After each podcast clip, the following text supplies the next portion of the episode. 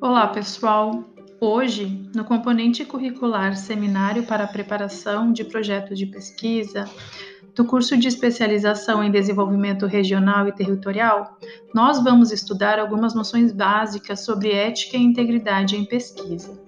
Para tanto, vou utilizar trechos do artigo científico intitulado Ética e Integridade na Ciência, da responsabilidade do cientista à responsabilidade coletiva, escrito por Marisa Russo, para explorar então este aspecto, né, a ética e integridade em pesquisa. Bom, a questão ética em ciência passou a ser discutida nos últimos anos, sobretudo pela publicação de documentos que buscavam resguardar a propriedade intelectual.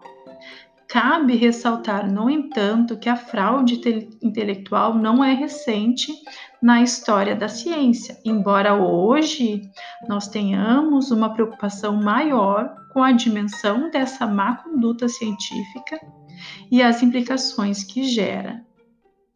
A fraude intelectual não diz respeito somente à apropriação de conhecimentos produzidos por outras pessoas.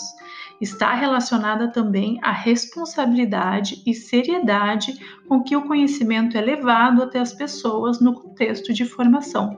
Por exemplo, na literatura, são citados três tipos de más condutas científicas ou fraudes científicas: a fabricação, e a falsificação de informações e o plágio. A fabricação diz respeito ao ato de inventar dados de uma pesquisa ou para uma pesquisa. A falsificação é o ato de modificar os dados de uma pesquisa. E, por fim, o plágio é o ato de copiar uma informação sem dar qualquer referência da fonte ou do autor.